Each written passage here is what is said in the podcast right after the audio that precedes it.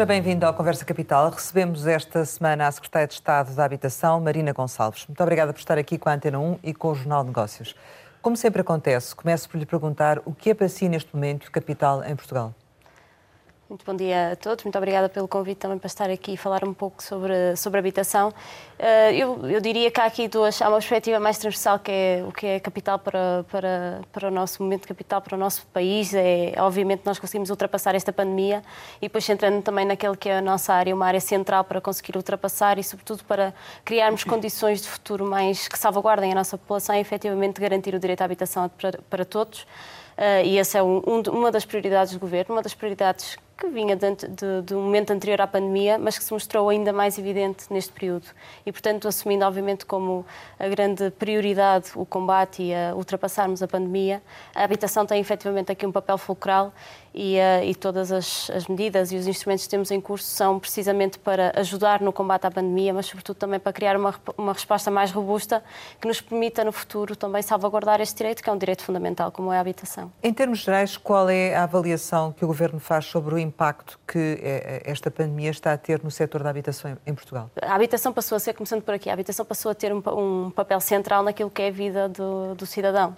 Aquilo que era, para, para todos os efeitos, o nosso lar passou a ser também o nosso local de trabalho, passou a ser o local onde as nossas, eh, as nossas crianças, os nossos jovens estudam, passou a ser o sítio onde nós também salvaguardamos a, as nossas condições de saúde, a nossa saúde pública.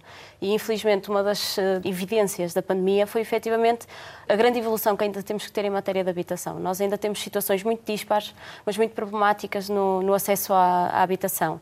Obviamente que a maior parte da população, felizmente, já tem hoje condições para, para aceder à habitação, mas temos muitas situações, situações que ainda cumpre cautelar. Mas o que é que se alterou com a pandemia? A partir do momento em que se alteram as condições de vida dos portugueses, altera-se também aquilo que são as condições de acesso à habitação. Uh, nós eh, denotamos mais dificuldade no, no, no, acesso e na manutenção das suas habitações, nas duas perspectivas de propriedade e de, e de arrendamento, mas há depois também aqui assim uma evolução daquilo que é, eu acho que se alterou também a, a nossa, não é a priorização, mas se calhar a visão que temos enquanto sociedade, de que temos mesmo que resolver problemas estruturais que temos na, na sociedade, nomeadamente as pessoas em situação de sem-abrigo, uh, as, as, respostas de, de iminentes que temos que dar à população que fica sem casa pelos mais variados motivos. E que se é certo que já existia, a pandemia veio demonstrar que realmente nós temos que ter respostas estruturadas e respostas robustas hum. para responder à população. E há, obviamente, depois aqui assim um sentido de evolução dos efeitos da pandemia na, do ponto de vista económico, que traz, obviamente, consequências para as pessoas e agrava as condições de vida das pessoas, nomeadamente em matéria de hum. habitação. Hum. E nesse sentido, foram, uh, o Governo avançou com algumas medidas de, de apoio à, às rendas e aos, aos, empréstimos. Os empréstimos às famílias para pagamento das rendas uh, habitacionais foram prorrogados até 1 de, de julho e, entretanto, foi dito que podem vir a ser convertidos a, a, a, fundo perdido. Isso vai ser a partir de quando? Quantas famílias é que vão eventualmente recorrer, ou que estimam que possam recorrer a esses empréstimos? Os apoios para o pagamento das rendas estão em, estão em vigor, os apoios estão em vigor desde abril do ano passado. Portanto, todos os que acederam ao apoio desde abril podem aceder também à conversão deste empréstimo em eh, comparticipação não reembolsável. Portanto, o objetivo é todos os que queiram aceder a esta comparticipação, eu diria que a, a, a maior parte da população vai necessitar efetivamente de, de aceder a esta conversão, podem acedê-la. Aquilo é um mecanismo uh, proporcional naquilo que é em função da taxa de esforço. Uma, as famílias, e não são poucos os exemplos de famílias que têm taxas de esforço acima dos 100%, portanto não têm rendimento suficiente sequer para pagar a renda. Nesses casos, a comparticipação é 100%, é total. Depois é um modelo proporcional entre os 35% de taxa de esforço, que é o, o, limite a partir do qual se acede ao apoio, até aos 100% de taxa de esforço.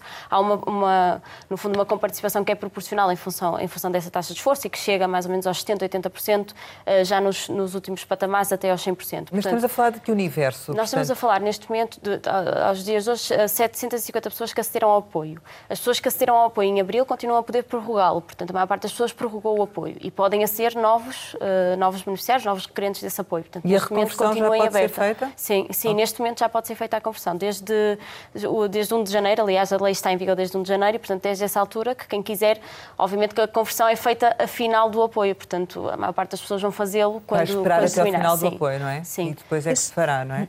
Mas neste momento, se pararem, se, se deixarem de aceder ao apoio por, por opção ou por já não cumprir os critérios, que seria sempre um bom sinal, podem nesse momento pedir a, a conversão do apoio dentro da proporção estabelecida. Também tem acontecido ou seja, há mais pessoas a pedir, uh, pessoas a sair, enfim, como é que essa não, dinâmica... Não, a dinâmica de saída do apoio não está a acontecer, não temos casos que é natural. As pessoas que pediram o apoio em abril continuam a, a necessitar desse apoio. A dinâmica de entrada de novos pedidos, essa continua a acontecer. Não há uma grande... Todos os meses temos novos pedidos, não há uma grande evolução nos últimos meses, mas a verdade é que é, é recorrente a existência de novos pedidos. E quantos pedidos é que têm neste momento, em espera? Mas neste momento, pedidos que estejam neste momento em avaliação são mil e à volta de 1.100 pedidos. Muitos deles dependem depois aqui da validação de critérios, muitas vezes pede-se para corrigir, pede-se justificações, nomeadamente as duas grandes, eh, grandes eh, medidas que estão, no fundo, que, que determinam a, o acesso ao apoio, que é, por um lado, a quebra de rendimentos e depois a existência de um contrato, que é um problema sempre, porque nós, eh, um dos motivos para o indeferimento é precisamente a inexistência de, de provas do contrato. E esse, esse é um grande problema da informalidade que temos eh, que temos que, que, realmente olhar para ele e, e resolvê-lo no futuro, porque uh, nestes momentos, quer dizer, impede que se possa aceder a este tipo de apoios.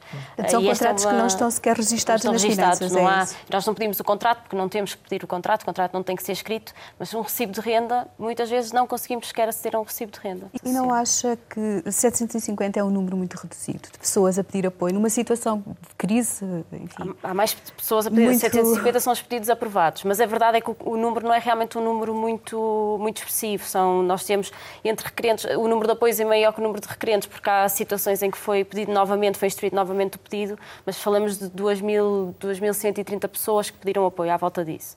Eh, a verdade é que o número não é realmente substancial, o número de pessoas que, que acedem ao apoio. Mas eu diria aqui a conversão pode ajudar aqui a inverter um bocadinho esta lógica, porque a verdade é que as pessoas optam por garantir, tendo algum rendimento, por garantir aquilo que é eh, a sua, aquilo que é mais, é que é fundamental para a sua vida. E o, o acesso à habitação, a garantia da habitação é realmente fundamental para a sua vida. E as pessoas optam efetivamente por cumprir os seus, os seus compromissos, nomeadamente com os senhorios. E esse também é um motivo que está na base de não haver também muitos pedidos de apoio Mas, junto do IRU. De qualquer das formas, esta reconversão, fundo perdido, provavelmente vai trazer mais pessoas vai. para o programa, não é? Vai, porque é uma salvaguarda para as famílias. O facto de eu me compro... o, o, modelo como ele está definido, e ainda está definido de empréstimo, não deixa de colocar um ônus na família depois de ter que pagar uh, o empréstimo ao, ao IRU. Vocês têm um uh, montante para, este, para estes... O valor que estava inicialmente previsto eram 4 milhões, mas neste momento nós, o, o programa ficou, até 1 de julho, está prorrogado nos mesmos termos, com o, o modelo da reconversão como tínhamos definido, portanto, era, era a verba que mais ou menos tínhamos estimado, não está limitado, o programa não está limitado à verba, é ao contrário, a verba está dependente daquilo que for a execução também Mas espera eh, gastá-la na, na, sua totalidade ou nem por isso? Muito provavelmente será aquilo que nós temos neste momento comprometido, que são à volta de 2 milhões e meio, tendo em conta a prorrogação dos apoios mais os novos apoios, muito provavelmente iremos chegar a esse, a esse patamar. Esse sim, sim. Relativamente às, às, moratórias, está previsto também algum mecanismo de substituição quando terminarem ou isso não está em cima da mesa, enfim? As moratórias bancárias? Exatamente. Essa matéria não é tanto da minha, da minha tutela. Mas, mas, tem influência no, no, no mercado, Tem, é? tem, claro, claro, que sim. E, e, tem, e sobretudo é uma, obviamente que é uma preocupação também que nós temos. Nós não, eu, eu não, não me querendo alongar muito sobre o assunto, nós temos estado a trabalhar para perceber o que é que as moratórias terminam no final deste mês, portanto, temos estado a trabalhar para tentar perceber o que é que se consegue fazer para o futuro e tentar encontrar mecanismos também de proteção. Nós temos uma preocupação, essa é transversal ao Governo e a qualquer área, que é realmente salvaguardar que as pessoas mantenham a, a sua habitação, nesta perspectiva de, de, quem se, de quem tem crédito à habitação e quem, tem, quem é proprietário da sua própria casa. Neste momento, estão-se a estudar alternativas, não está nenhum modelo definido espero que, que, se possa encontrar aqui assim algo, mais salvaguardas para. Quais são os receios? Porque esta questão das moratórias depois vai ter influência no mercado, não é? Quais são os receios Quais são as preocupações que estão subjacentes? O nosso maior receio é efetivamente a estabilidade das famílias que neste momento têm créditos à habitação, ou seja, não é tanto o efeito no mercado, mas sobretudo o efeito da garantia que, que damos àquelas que garantia, quer dizer, a salvaguarda que damos àquelas pessoas de que efetivamente podem manter a sua habitação. Portanto, esta é a nossa a grande preocupação que temos é esta.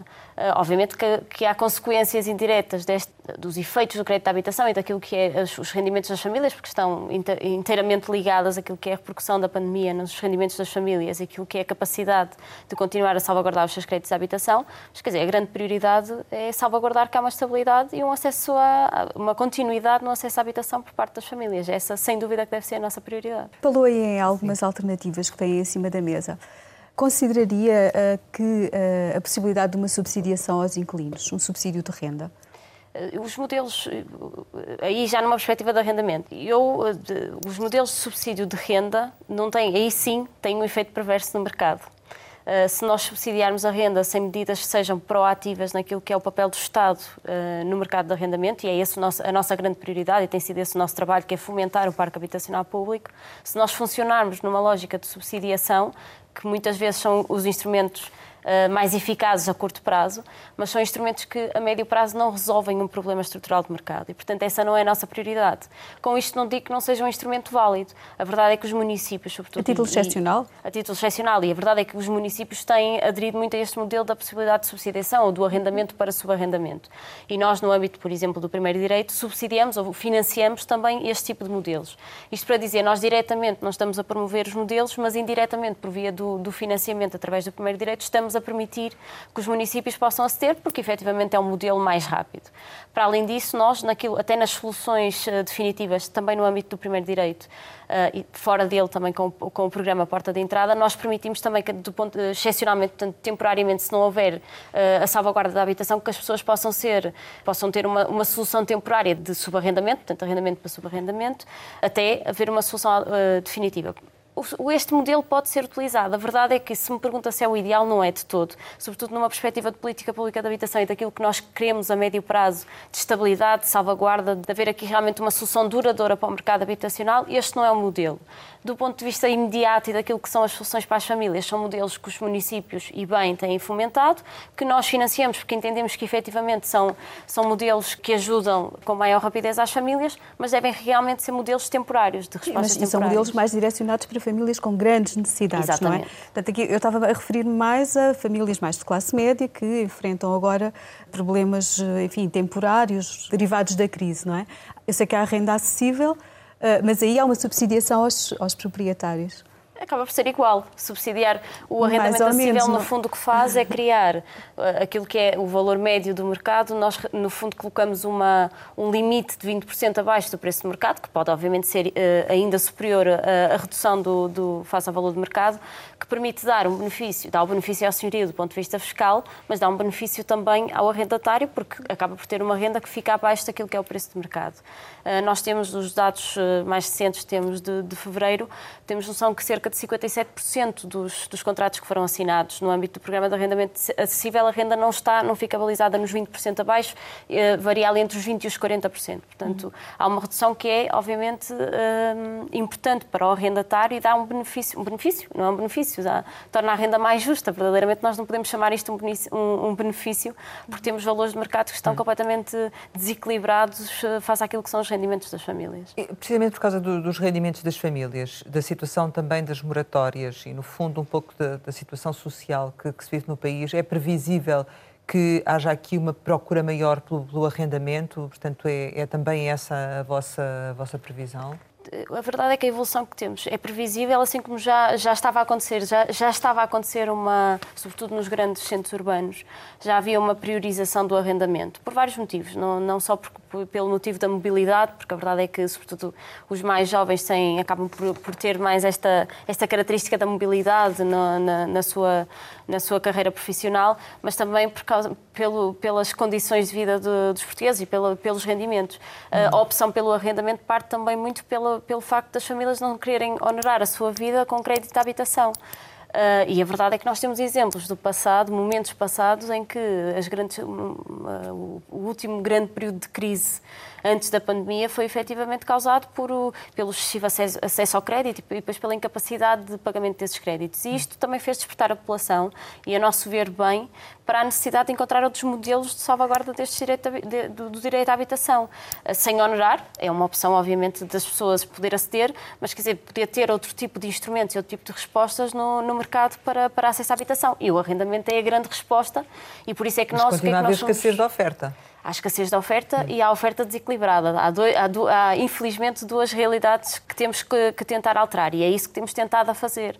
Por um lado, através do reforço do parque habitacional público, do reforço da oferta, que vai permitir aqui esta duplicidade de resposta, que é, por um lado, reforçar a oferta e, por outro lado, modular também aquilo que são os preços praticados pelo mercado, porque o Estado não vai praticar preços nem especulativos, nem perto especulativos, vai criar rendas verdadeiramente uh, acessíveis e, por outro lado, também com medidas de, como aqui estávamos a falar do programa de arrendamento acessível, que no fundo cria um conjunto de incentivos para os senhorios colocarem os seus imóveis também a preços mais baixos. Mas diga-me uma coisa, porquê que essa função é, tem que ser só do Estado? Ou seja, porquê que, que eh, certo, digamos que para os operadores que estão no mercado, muitas vezes também não é o negócio mais atraente, não é? Aquilo que eu lhe pergunto é se não faria sentido hum, criar um pacote, por exemplo, de incentivos fiscais para que fosse construído habitação para arrendamento de custo acessível. A questão aqui, é, essa questão é, é, é quase eh, é ideológica, no sentido que realmente eu percebo e, e, não, não me interpretem como se eu achasse que o, Estado é o único que deve estar no mercado, porque não é de todo isso. Tem que haver e deve haver esta, esta complementaridade de respostas públicas com respostas privadas. Agora, nós temos que estabelecer as nossas prioridades e aquilo que é o nosso modelo para o futuro. E a, e a, verdade é que a resposta que nos garante uh, a durabilidade, que nos, nos, garante essa estabilidade, que nos garante respostas efetivas à população, é a resposta que o Estado pode criar. E a resposta direta que o Estado pode criar é através de um parque habitacional público. Não é todo compreensível, e nós temos dito isto muitas vezes, não é todo compreensível que nós tenhamos uh, património de Estado que está devoluto, que tem capacidade habitacional e que a nossa prioridade não seja efetivamente reabilitar este património. E o tempo que demoramos a reabilitar este património, podendo ser superior em parte àquele aquele que, que o privado uh, pode demorar a construir, porque temos, obviamente, todo tipo de, de procedimentos administrativos. Mas nesta altura não se justificava, ou seja, nesta altura em que provavelmente o mercado vai sentir maior pressão, não se justificava eventualmente fazer isso? Ou seja, chamar os privados também para nós este... chamamos, chamamos com, com, o que se justifica a curto mas prazo dos privados. um pacote também de incentivos, quer dizer, há também redução do IVA, para, por exemplo, para a construção a nível comercial, não é? Poderia haver para a habitacional. Mas a construção não é uma resposta imediata, era, era aí que eu queria chegar. É que na resposta imediata que nós podemos mas criar... Mas dizer que a reabilitação é a resposta... demora mais tempo também, não, não é? Eu, eu estava, a construção, estava a falar da construção. Se formos a comparar, obviamente, do ponto de vista público, nós temos um conjunto de procedimentos, mas o demorar mais tempo, e eu não terminei o meu raciocínio, não, é, não, não estamos a falar de uma diferença de, de um ano de, ou de dois anos de, de, construção.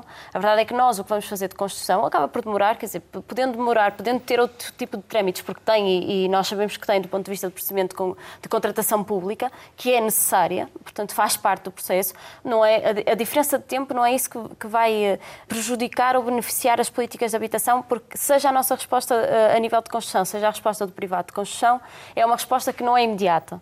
Não a conseguimos criar numa semana, nem num mês, nem muito provavelmente num ano. Uma resposta robusta, obviamente.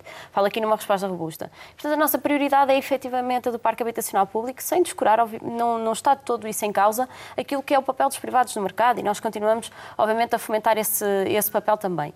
O que nós criamos, e falando dos benefícios fiscais para os privados, foi benefícios fiscais para, a curto prazo, no imediato, poderem ajudar ou poderem também fazer parte da solução do, do mercado de arrendamento acessível. E o programa de arrendamento acessível é o exemplo mais uh, evidente desta realidade, mas há outros. Nós criamos também, a nível dos contratos de longa duração, criamos também um conjunto de benefícios fiscais para que se possa dar, lá está, nesta lógica de salvaguardar respostas duradouras para, no mercado e, ao mesmo tempo, salvaguardar que os senhorios tenham algum incentivo a colocar os, os seus imóveis nesse, nestes modelos. Criamos também incentivos fiscais, reduções de, de impostos, precisamente para acautelar esta duplicidade de necessidades. Nós temos esse pacote de benefícios fiscais. Não são é a construção, são benefícios fiscais para as respostas imediatas, que efetivamente são necessárias criar. Isso nós temos. E temos, eu agora, até no âmbito da pandemia, criamos também um conjunto de incentivos fiscais para a transição do alojamento local para o arrendamento tradicional. Ou seja, os instrumentos imediatos vão sendo criados porque são efetivamente necessários. A médio prazo, a nossa grande prioridade, e isso não quer dizer que, que estejamos completamente a pôr de parte todo tipo de, de propostas que possam, a evolução permite-nos também poder evoluir nos nossos instrumentos, mas a nossa prioridade é efetivamente o parque habitacional público e é garantir que as respostas são efetivamente eficazes e duradouras e isso só conseguimos se o Estado fizer parte deste mercado também. O número de famílias com carências habitacionais vai alterar-se? Vai, vai alterar-se. Vai para quanto? Não temos noção. Neste momento, dizer é evidente para nós da evolução das, da, das estratégias locais de habitação que estão neste momento entregues ou em, em, eh, em, elaboração junto do IRU, é evidente que este número vai aumentar. A pandemia também terá aqui um efeito naquilo que é o aumento de situações que são abrangidas, mas vai aumentar este número. Não temos é neste momento certezas de, de qual é a evolução, temos noção que isso vai acontecer, não, não temos um número ainda final.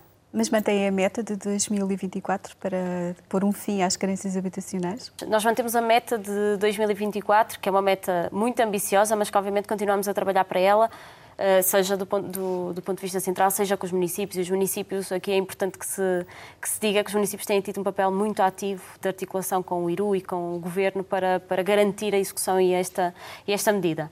Eu diria, nós tínhamos uma meta das 26 mil famílias, ainda agora dissemos que, que vai ser, isto vai, vai evoluir e infelizmente é uma realidade que anualmente vai evoluindo. Portanto, nós temos aqui que encontrar, uh, que encontrar respostas que, que ultrapassem o ano 2024, não por uma questão de não execuibilidade, mas porque realmente é, continuam a surgir uh, necessidades. E, obviamente, também há aqui uma parte importante que nós ainda temos, nós temos 27 eh, estratégias, eh, acordos de colaboração, aliás, com os municípios assinados, ainda estamos longe de termos uma a realidade do país. 27 em 308. Em 308, exatamente. E, portanto, não, ainda, ainda estamos longe de, de termos esta, esta visão transversal no país. Portanto, uh, vamos, vamos demorar a ter este retrato fidedigno de, de, de todo o país. Agora, em relação ao valor que está inscrito no Plano de Recuperação e Resiliência, portanto, os 1.251 milhões de euros, se formos olhar, e acaba-nos de dizer, portanto, para os, para os, contratos que já estão uh, avançados e para o número de famílias abrangidas, este dinheiro não vai chegar. Nós faz... O PRR é uma inversão daquilo que era o programa, ou seja, inversão positiva.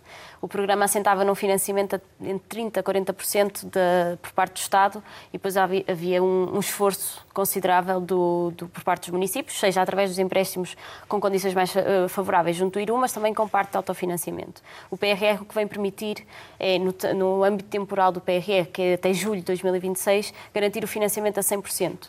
No fundo, vamos uh, criar aqui um incentivo adicional para que os municípios possam executar as suas estratégias. E eu começo por aqui porque uh, é importante depois para percebermos como é que isto vai ser executado.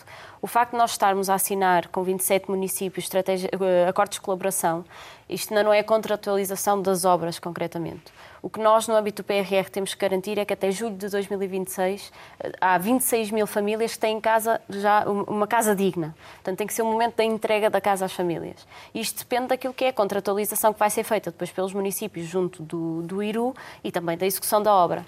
Isto para dizer que o facto de estarem 27 municípios já uh, com acordos assinados não, não quer dizer que as soluções, as cerca de 16 mil soluções habitacionais que estão previstas neste neste, nestes 27 uh, eh, acordos vão ser todas executadas neste período temporal. Muitas delas podem não acontecer, muitas, podem todas acontecer, ou seja, não há, não há uma visão já estanque de que estas já estão todas abrangidas pelo PRR, porque depois isto depende efetivamente da contratualização que é feita uh, obra a obra. Portanto, depois cada, cada empreitada que é iniciada pelo, pelo município, essa assim, é, essa assim é que hum. vai, no fundo, vai determinar este calendário de execução de obra. Mas metade uh, da verba está comprometida? Ou... Sim, metade da verba está se falando, não quer dizer que seja a metade da verba para aqueles municípios, era isso, era isso que eu hum. dizia. Ou seja, o momento que vai determinar isso é o momento da contratualização. Se forem estes municípios, se eles avançarem, perfeito, obviamente que estes municípios terão acesso aos, aos 100%. Pode, pode não acontecer ser com estes municípios. E como dizíamos, grande parte dos municípios com muitas carências habitacionais já estão aqui identificadas. Nós sabemos que número vai ser superior a 26 mil,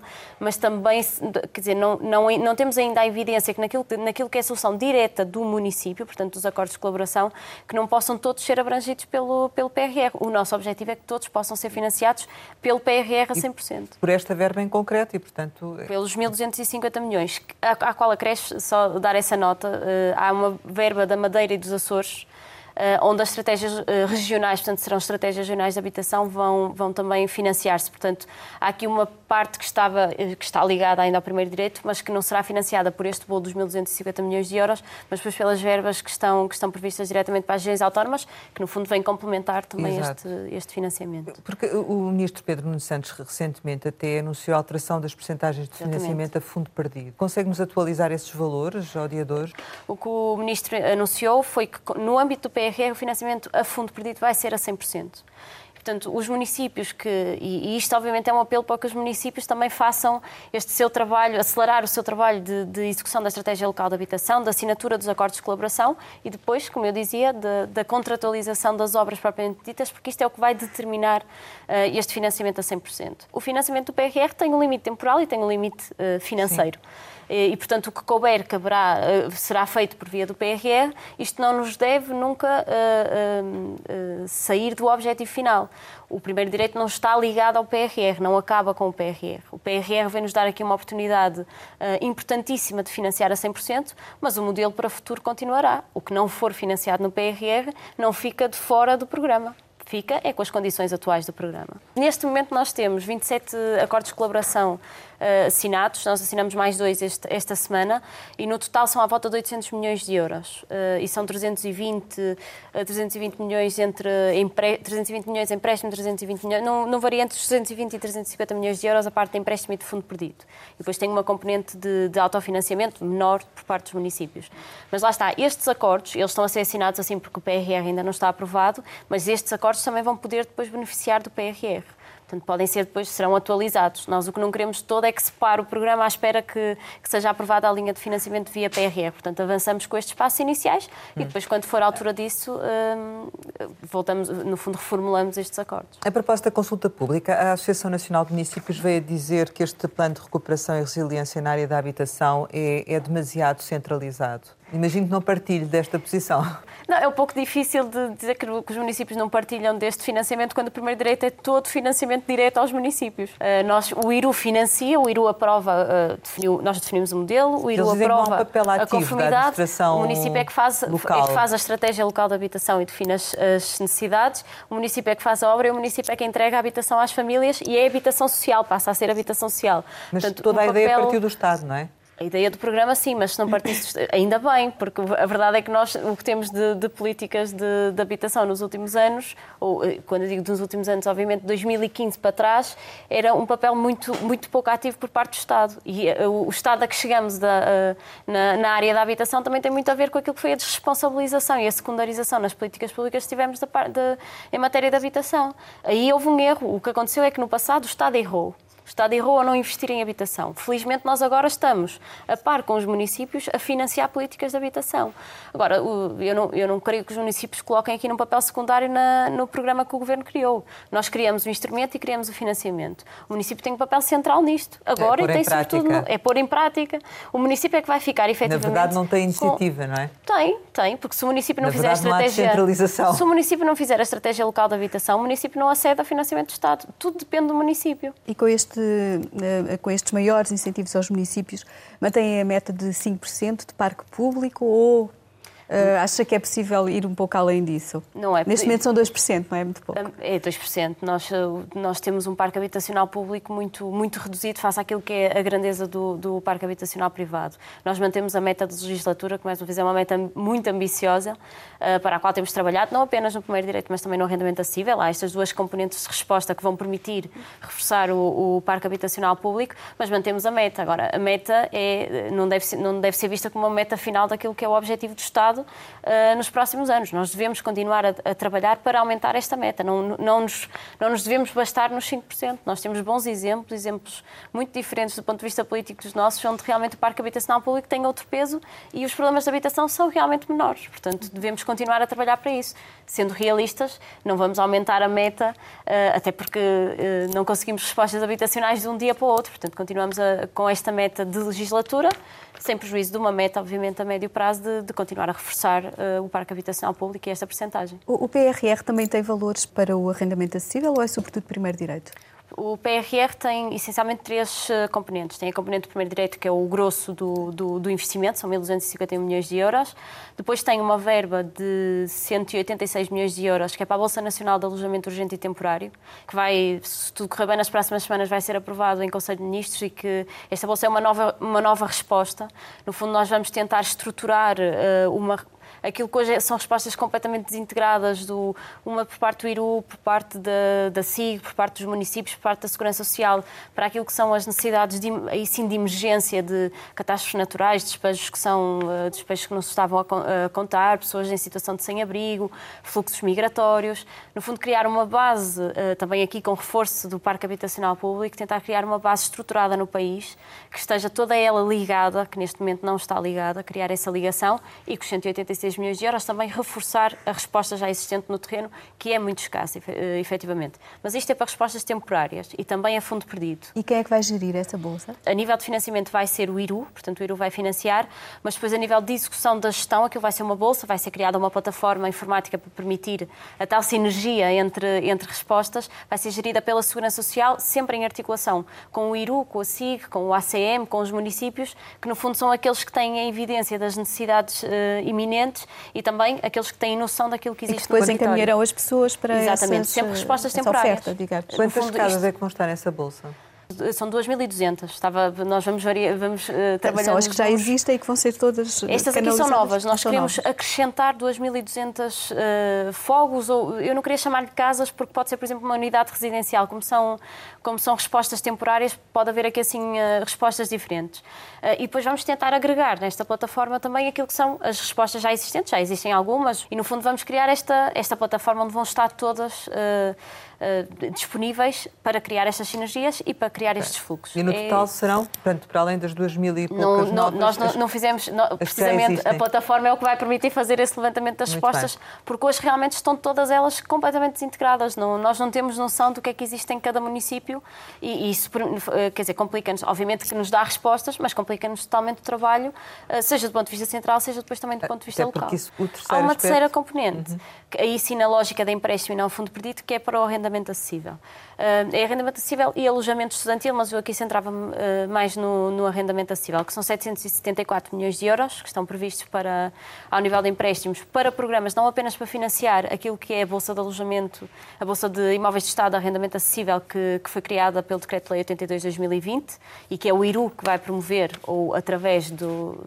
pode também ser promovido através do município de Fenerré, mas também para promover uh, programas municipais que existam de arrendamento acessível, e nós temos vários no país, sobretudo nas grandes cidades, que estão em curso. Portanto, este, esta componente é de empréstimo, com condições obviamente mais favoráveis. Este, este empréstimo não deve, não deve esgotar aquilo que é o investimento do Estado nos próximos anos. Eh, nós iniciamos agora um trabalho importante através do Decreto-Lei, eh, não apenas de elencar alguns imóveis que nós já identificamos, mas também de promover um inventário que vai permitir anualmente atualizar aquilo que é o património disponível e que pode ser utilizado que tem aptidão habitacional e que, portanto, pode ser utilizado para arrendamento acessível uh, e, que vai necessitar de, de reabilitações daqui, a um ano, daqui a dois, é que, se, é que vamos conseguir identificá-los. Portanto, este empréstimo é uma parte daquilo que é o investimento que, que necessariamente vamos ter que fazer.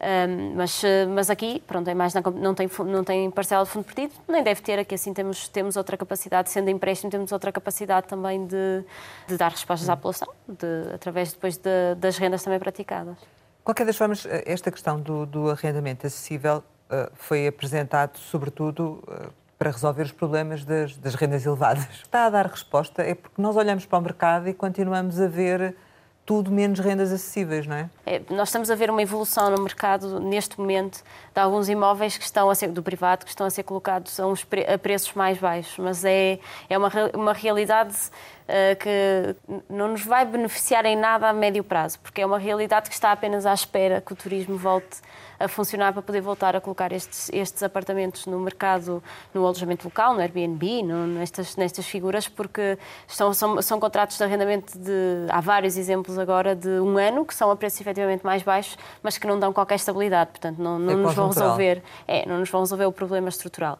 curto prazo é bom dar respostas, mas não, descansa, não nos descansa naquilo que é o nosso objetivo de, de criar, de realmente influenciar o mercado e garantirmos que o mercado dá respostas uh, viáveis e equilibradas face aos rendimentos das famílias. Não vai ser isso que vai fazer a diferença e, e, e estou certa, tendo em conta também aquilo que são os, os, a duração dos contratos, que daqui, quando o turismo voltar, vamos voltar a ter estes imóveis fora do mercado novamente.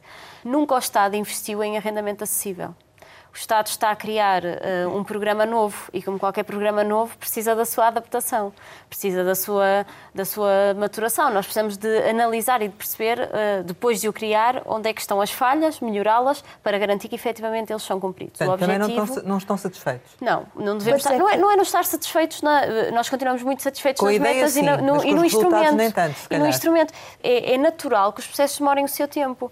Nós não temos noção daquilo que é o património que, que nós estamos a identificar identificar e daquilo que são as respostas necessárias, os passos necessários para, para reabilitar um imóvel.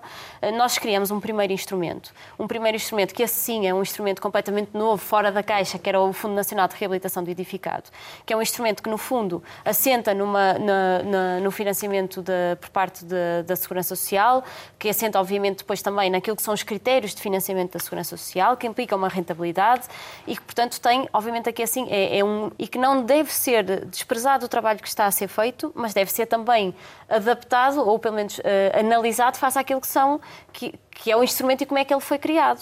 Ele é necessariamente mais longo na sua execução porque depende desta análise de rentabilidade, porque tem em conta e tem inscrito no, aquilo que são os imóveis que estão a ser promovidos pelo FNRE, são imóveis que dependem de um conjunto de passos que demoram, verdadeiramente, eu, eu não quero dizer meses, é mesmo, demoram mais de um ano a concretizar, uh, dependem de pedidos de informação prévia, dependem de alteração dos usos de solo, dependem, alguns até podem depender de avaliações de impacto ambiental, são necessários, são, são processos necessários, que não nos tiram do objetivo final. Não é não nos deixar, uh, não, não, é que nós nos estejamos satisfeitos com o programa. Nós sabemos é que o programa não, demora. Nós gostávamos era que o programa fosse mais rápido. Não dá, quer dizer, se nós dissermos o que é que nós. Há coisas que podemos ir melhorando e vamos melhorando, mas estes passos são necessários, não dá. Ou nós prescindimos destes imóveis, ou se eu pusesse um privado a fazer aquilo, teria os mesmos passos, teria que fazer o pedido de informação prévia, teria que fazer operações de loteamento, alterações do solo. Estes passos são necessários. E o FNRE está assente muito nestes investimentos mais estruturantes, mas também muito mais complexos. E por isso é que nós, achando que precisávamos de outro tipo de instrumentos, também avançamos com a criação da Bolsa no âmbito do IRU, que vai permitir, aqui sim, umas respostas mais, uh, mais céleres. Nós identificamos um conjunto de imóveis entre, entre o Decreto-Lei 94 de 2019, que era o do Fundo Nacional de Reabilitação do Edificado, mais o Decreto-Lei 82, são cerca de 200 imóveis que estão identificados.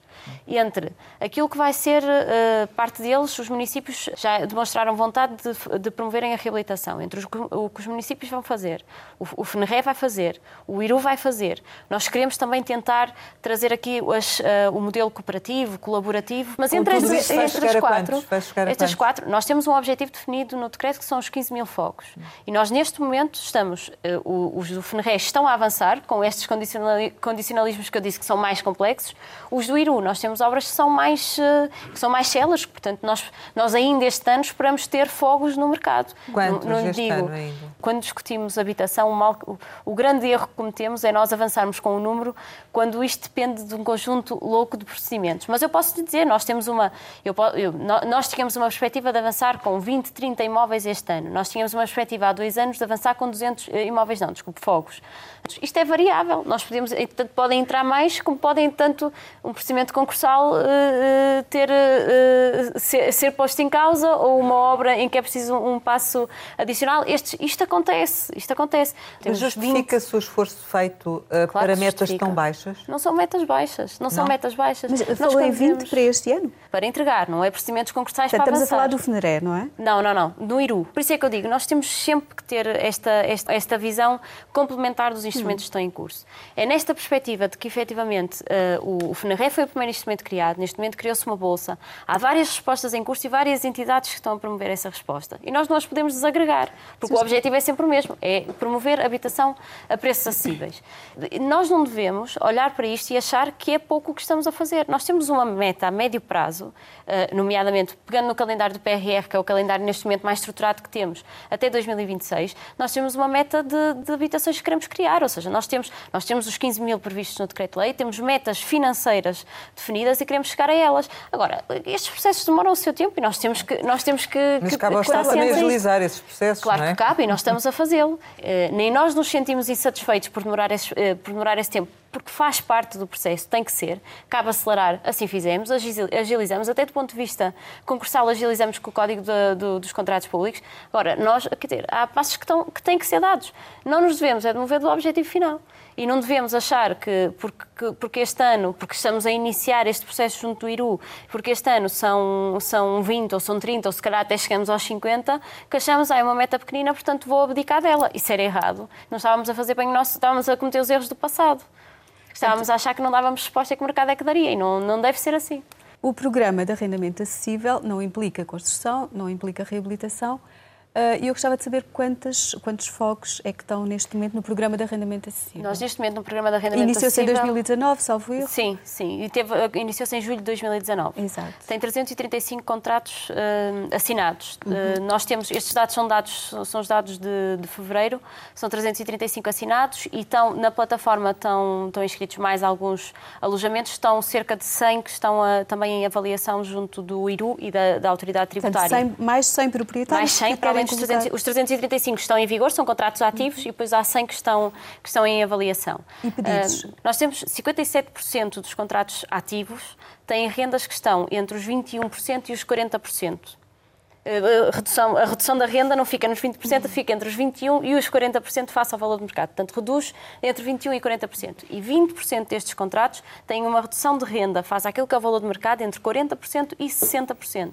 Estes dados são importantes. Os preços de renda variam, os preços variam entre os 500 e os 800 euros, é onde temos o grosso dos contratos, mas a, o dado mais importante é realmente a percentagem de redução fica, não se ficou nos 20%, que era o limite que nós estabelecíamos, mas há efetivamente uma redução, uma redução acima, acima, abaixo dessa. Portanto, nós reduzimos, estamos a, os, o mercado eh, está também a responder com preços mais baixos ainda do que aquilo que, mas que o programa que isso permite. também é conjuntural, fruto da situação que estamos não, a viver? Não, não, porque nós temos tido esta evolução desde julho, a evolução mensal é muito, tem sido muito metódica, tem sido muito, muito igual eh, Gradual. mensalmente, sim. Portanto, não, não acho que a pandemia tenha, tenha até porque o, o quer dizer, se tivesse, não, aqui não era um mau sinal, salvo seja da pandemia, não é que haja coisas positivas da pandemia, mas aqui, como os contratos têm uma duração de 5 anos, dar-nos-ia sempre esta estabilidade na, na, política de habitação. Mas não, não vemos essa, essa evolução. Há naturalmente mais contratos mensais a serem celebrados, mas também tem a ver com o conhecimento do programa.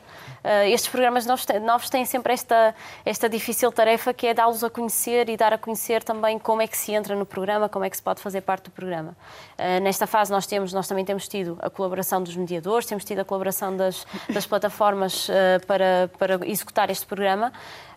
Agora, nós, nós esperamos que isto, este número vá aumentando e é isso que tem acontecido, portanto, essa é a nossa expectativa. Um ano e meio não é propriamente muito pouco tempo, não é? E a ideia que eu tinha é que a meta eram alguns milhares de casas no, no, no arrendamento acessível. Como é que se explica este insucesso do programa? Porque realmente 350 não se pode dizer que seja muito, não é? Se claramente...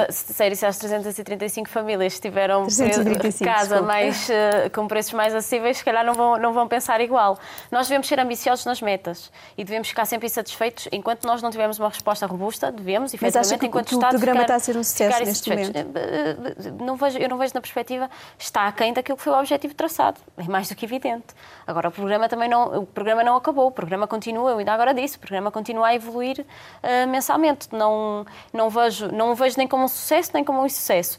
Continuo insatisfeita com os resultados finais, de todo, continuo, obviamente, continuo, continuo insatisfeita, seja no programa de arrendamento acessível, seja por ainda não ter conseguido um parque habitacional público robusto. Se isto faz parte também da evolução de, programa, de, de instrumentos novos que têm que também se, que ser robustecidos e ser implementados, ser conhecidos, ser eh, parte natural do, do mercado de habitação, faz, também faz parte. Mas acha que o programa poderia ser redesenhado para torná-lo torná mais atrativo, nomeadamente para os proprietários? Eu, não sei o que mais atrativo é que pode ser para além de uma isenção, dá uma isenção total de rendimentos prediais. Eu não consigo tornar mais atrativo. Vou pôr ainda uma subsidiação por cima. o número de, de, anos em que é possível... Em que Mas o que é que eu estou a beneficiar o mercado da habitação? É que eu não estou a criar um benefício aos... cinco anos. É cinco anos. Eu não, estou eu não estou a criar um benefício ao senhorio só porque sim. Eu claro. estou a criar políticas de habitação para dar estabilidade na habitação. A minha preocupação é dar habitação estável para as pessoas. É dar habitação, salvaguardar que eles acedem ao direito à habitação. Se eu criar um benefício só porque sim, não estou a ajudar em nada as políticas de habitação, não estou a fazer bem o meu trabalho. Uh, o papel do Estado no mercado deve ser pelo parque habitacional público. Uhum. Essa é uma resposta que depende só de nós. Pode demorar tempo, demora o seu tempo não, isso não faz com que a política seja, seja uh, mais desprezada ou que não seja correta. A política deve ser esta. Demora tempo, nós assumimos. Nós assumimos que demora este tempo, assumimos a responsabilidade de a concretizar. Tem que ser assim. São necessárias, efetivamente, todo tipo de respostas complementares.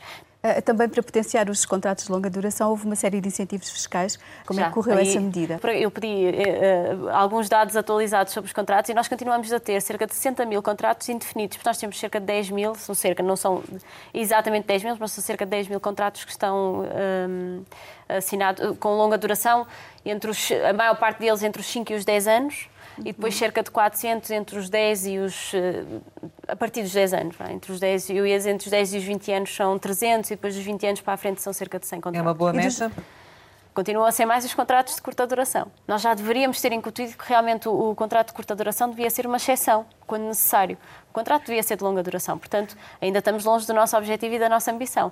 Temos mesmo de terminar e, como habitualmente, no final desta conversa capital, costumamos lançar algumas palavras para uma resposta rápida. A primeira é Pedro Nuno Santos. É um exemplo naquilo que é a promoção de políticas públicas, é um exemplo uh, naquilo, que é, naquilo que é o meu trabalho na, nas políticas de habitação. Família. Estamos a trabalhar para as famílias portuguesas. Férias? Quando dá. Sonho? Conseguir robustecer as políticas de habitação. Portugal? é o nosso objetivo central, é trabalhar por Portugal e pelos portugueses. Sr. Secretário de Estado da Habitação, muito obrigada por ter estado aqui com a Antena 1 e com o Jornal de Negócios. Pode rever este Conversa Capital com a Secretária de Estado Marina Gonçalves em www.rtp.pt. Regressamos para a semana, sempre neste dia, esta hora, e claro, contamos consigo.